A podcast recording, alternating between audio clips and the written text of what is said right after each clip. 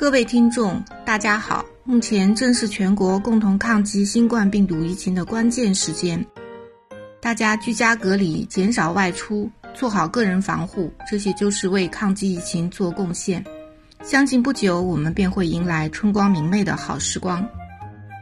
在疫情期间，也不能忽视眼部健康，要控制好看手机、电视的时间，特别是对已经患有眼底病患者。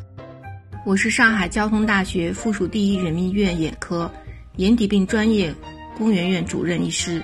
今天呢，我和大家讲述一些有关眼底视网膜静脉阻塞的一些知识，希望这些内容可以帮助您更好地认识这种眼底病。什么是视网膜静脉阻塞呢？简单的说，它是一种眼底视网膜血管出血性疾病。这种出血，您自己通过照镜子，从外观是看不出来的。它在眼球的最深处，需要眼底病医生检查眼底来诊断。在眼底出血发生以后，您自己通常会感觉到眼睛有前面固定的黑影，或者有明显的视力下降、视物模糊等症状，但是并没有疼痛的感觉。它是眼科比较常见的眼底病变。那么，出现视网膜静脉阻塞会有多严重呢？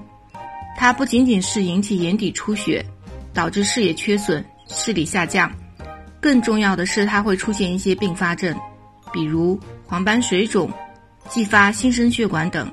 如果病程较长，会明显的影响视力，严重者会导致眼压增高，甚至失明。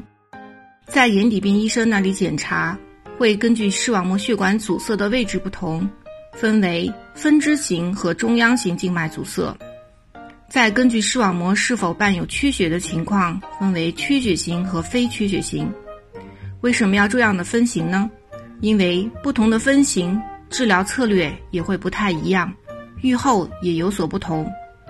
一般而言，中央型的阻塞比分支型的阻塞预后要差，缺血型的比非缺血型的要差。如果出现各种并发症的，治疗的时间也会比较长。如果疫情期间不方便到院就诊，需要大家对这种疾病的症状有大致的了解。如果出现了以上所述的各种症状，需要进一步到眼科来进行眼底检查，进一步确诊。视网膜静脉阻塞是怎么发生的呢？顾名思义，血管阻塞导致血流不通畅所致，就像河流被阻塞、河水外溢一样。那么，什么原因会导致血流不通畅呢？通常导致血管病变的任何因素都可以导致血流阻塞。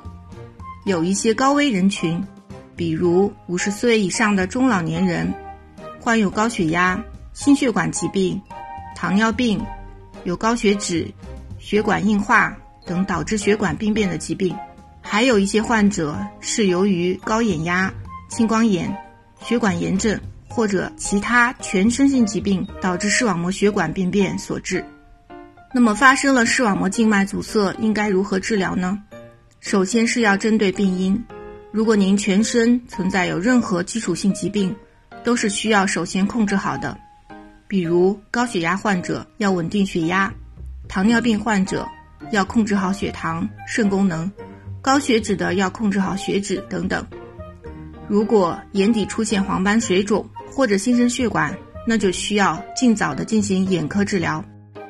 现在通常首先是采用眼内注射抗新生血管生长因子药物治疗，一般起始三针，连续治疗，每月一次。前三针也是水肿消退和视力改善的关键。大约超过三分之一的患者在三针治疗以后可以暂停治疗，随访观察。但是有部分患者根据病情的变化，可能需要进一步的补充激光治疗。那么视网膜静脉阻塞的预后如何呢？一般而言，视网膜静脉阻塞、黄斑水肿，治疗越晚，预后越差。所以，如果发现有视力下降、扭曲、缺损等异常情况，应及时到眼科就诊，以进一步确诊。如果你已已知道自己患有视网膜静脉阻塞，需要关注病情的变化。如果病情稳定、视力稳定，暂时不用着急去医院复查，可等待目前的疫情稳定以后再去眼科复查。一般来说，及时治疗的患者，大多数情况下病情可以很好的控制。如果因特殊原因必须去医院就诊，请务必做好个人防护，佩戴口罩，减少与他人不必要的语言交流。如果接触过新冠病毒感染的患者或去过疫区，就诊时应提前告知医生是否存在有呼吸道症状、发热等等，以便于及时排查新冠肺炎。最后再次提醒大家，如果出现急性视力下降、视物模糊、伴有固定的黑影、眼睛红肿痛，或者出现眼外伤，需要到眼科急诊就诊。其他一般性的症状，比如需要验光配镜、斜视、弱视、轻微的眼红或者眼白出血，但是没有明显的视力下降，可以暂缓去医院。希望大家在疫情期间居家健康生活。清淡饮食，控制好血糖、血压和血脂。最后，祝大家健康、平安、喜乐。